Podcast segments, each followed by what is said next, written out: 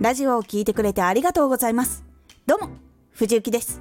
こちらのラジオでは2020年の10月から配信してきたスタンド FM の活動やライブ配信の経験、動画投稿での私なりのテクニック、運営の仕方、思考、裏話など、そこから具体的な発信上級者アイディアをお伝えしていきます。それに加え、SNS の実験報告も行います。効果があった、なかったも隠さずに報告していくのでお楽しみに。実際にスタンド FM で活動を始めてから半年ほど、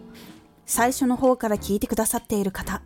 ここ最近はおすすめや話題のチャンネルにまで取り上げていただき本当にありがたいです。ラジオ発信を始めてから感じたのはかなり温かい環境で、これからもいろんなサービスが確立されていきそうな感じがしていてワクワクしています。私もいろんな発信することをしてきたので、いろんな場所でこうやってきたんですけど、ここはかなり居心地がいいです。コメントもレターもすべて目を通しております。本当にありがとうございます。いろんな方のラジオも聞かせていただいています。いろんな知識、楽しみ、勉強になっております。さあ、初回のテーマは、成長は調査と基準で決まる。ドア玉から本題に入らない。の2本です。行ってみましょうまず、こんな悩みはありませんか？再生回数、フォロー数をたくさん伸ばしたい。どんな内容を発信したらいいかわからない。どんな準備が必要かわからない。という悩みは私もありました。その時に3つのポイントを気をつけることで変わります。1、ターゲットを絞る。2、人が求めている情報をピックアップ。3、自分ができることをピックアップ。1つ目のテーマ。成長は調査と準備で決まる。行ってみましょう !1、ターゲットを絞る。まず自分の発信を聞く人はどんなことを望んでいるのか、どんな生活をしているのか、徹底的に考えるようにしましょう。ラジオを聞くことができる時間、情報としては基礎的なことを知りたいのか、応用のことを知りたいのか、プロがしていることを知りたいのかで結構変わってきます。なので、ターゲットを細かく絞るようにしましょう。例えば、25歳女性、会社員、休みの日は好きなアニメを見る。副業をしたい。できれば在宅がいい。音声配信に興味あり。芸能活動歴なし。スマホを使うのは慣れている。編集などはしたことがない。自分にできる配信をしてみたい。というターゲットがいたと考えましょう。このターゲットに当てはまるのは在宅で副業がしたい。配信活動に興味があるということです。そこで、一月に10万以上稼ぐことができるやり方を具体的にお伝えしますというラジオがあったら間違いなく聞くでしょう。基本的に休みの時や会社終わりにしか作業ができないとしても、その中で最大限の結果を出す方法を紹介してある本があるということを伝えたら、きっと買うと思います。ターゲットを絞るとこういう風に伝えることが決まっていきます。私もこのようにターゲットを決めました。もし浮かばない時には身近な人や他のサービスのお客様を見てみるのもいいかもしれません。例えば、アイドルの常連のファンの方や、年齢層高めが多いサービスであればお父さんとかお母さん。仕事やバイト先の上司なんかもいいですね。2、人が求めている情報をピックアップ。ターゲットが知りたい情報をピックアップ。ターゲットの生活、要望をイメージできるとどのような情報が欲しいかがわかります。もしもさっきの人にビジネス以外でアプローチをするのならエンタメ系でアニメの話をするラジオなどが聞かれるでしょう。ネタバレはしないけどアニメを見ていたら楽しめる番組とか。例えばアニメのクイズ番組。聞いたらさらに楽しめる豆知識系。声真似など。とても楽しまれることが多いです。ビジネス系は先ほど話したことが多いと思います。その中でもスマホだけで簡単に副業ができるや配信ができるなどの情報はやっぱり喜ばれます。もちろん嘘の情報はいけません。なのできちんとリサーチして情報を作るようにしましょう。この情報は正しいのか常に疑う癖をつけることも必要です3自分ができることをピックアップ人が求めている情報は他にも発信している人はたくさんいますその中で自分は何ができるのかピックアップしてみてください有益な情報をたくさん集めてまとめることができる。毎日勉強してすぐに新しく使える知識を発信できる。もともと何か特殊な仕事をしている。一つの職業で成功している。他国の言葉を翻訳して情報を発信できる。誰よりも分かりやすい文章を書ける。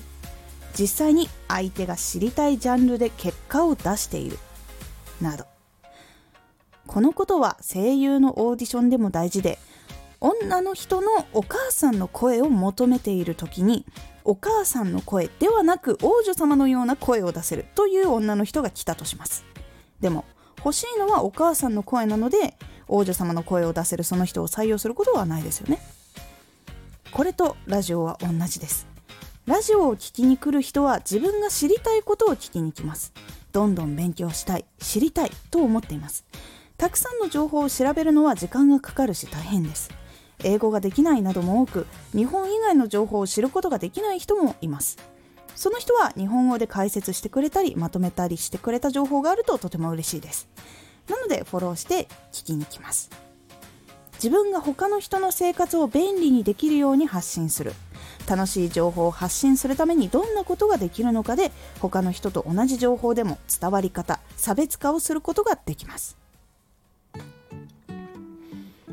ここからは話す力について話していこうと思います。話す力は学校では学ぶことはなく自分が知ろうとしない限り触れることのないことだと思います。話す力がつくと話すことの悩みが解決します。大勢の前で話さなきゃいけないプレゼン大事な商談の場所就職などの面接ラジオや動画などの発信友達家族恋人などの人間関係。初対面の人との会話。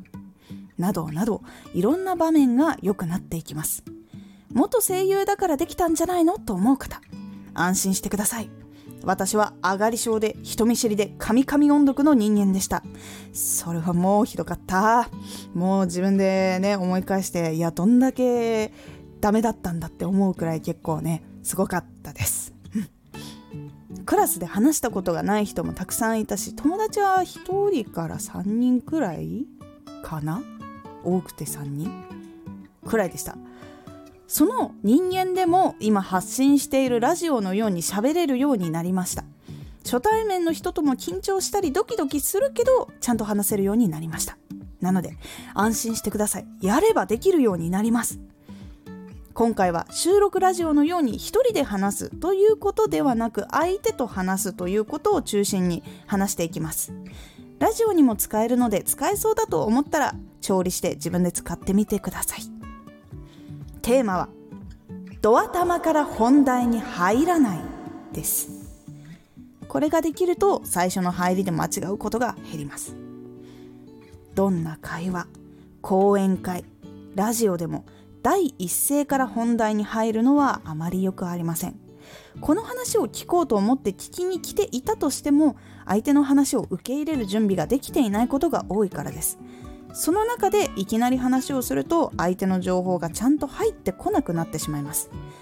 人間は話している人間への興味度が低いとどんなに聞きたい話でも途中で聞かなくなってしまうことがあります。初対面の人にいきなり私声優のまるさんの何々が好きでその人が最近グッズ出してめちゃくちゃ欲しいんだっていう話はしたりしないですよね。どちらかというとどこ出身とか趣味何とか好きな食べ物はの方がジャンルを問わない会話をすることの方が無難に多いと思います。実はそれは正解です。まず雑談をしながら少しずつ打ち解けたりその場で楽しい話をできることが大事なのです。そうすることで距離が縮まります。そこから少しずつ本題に寄っていく話をしていくのがおすすめです。悩んでいたことできなかった時の話。これができるとどのくらい再生数が増えるよとか気にかけてくれる人が多くなるよっていう話をしたりすると本題に興味を持ったりとかあ私もこれできないんだよね今悩んでるとかこれできるようになりたいんだよねっていう感じにやっぱりなってくれるのでそうすると本題に入れる空気を作れるのであとは本題の話をしていくことで本題の内容が聞いている人に入っていきます。特殊な例としては自分と相手が共通する話題が分かっている場合その話から入っても構いません。しかし本題を話す前の前置きみたいな感じは話した方がいいです。講演会など共通の人が集まる場所ではそのようなことがしやすいと思います。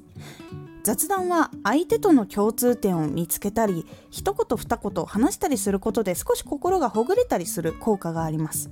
さらに相手の話を聞くことで相手がこの人話しやすいなって感じてくれることもあるのでこの先の本題をするためにはかなりいい効果を発揮してくれます。なのでいきなり本題から入らずに相手と少し距離を縮めるために会話を始める時とか講演会を始める時には少し雑談を混ぜて本題につなげるようにしていきましょう。もちろんラジオでもこれは使えます。で雑談の長さなんですけどこれはコンテンツとかあとは直接話すっていう時によって変わるので一人で話さないといけない時は本題に興味を持ってもらえるような前置きを少し短めに伝えた方がいいです。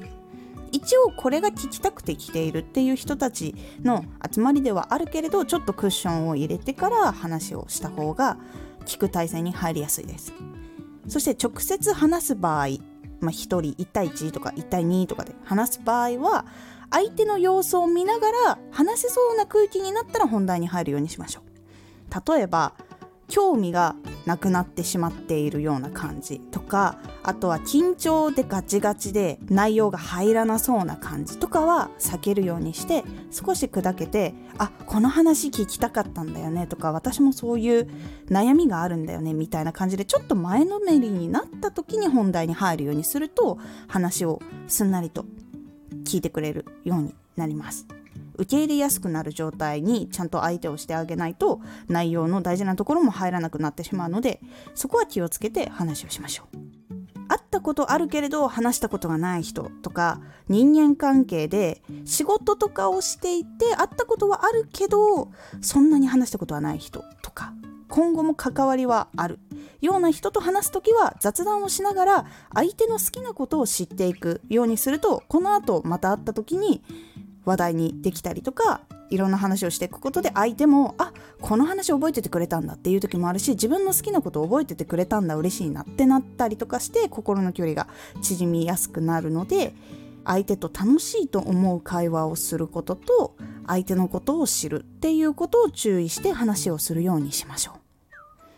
う。いかがだったでしょうか？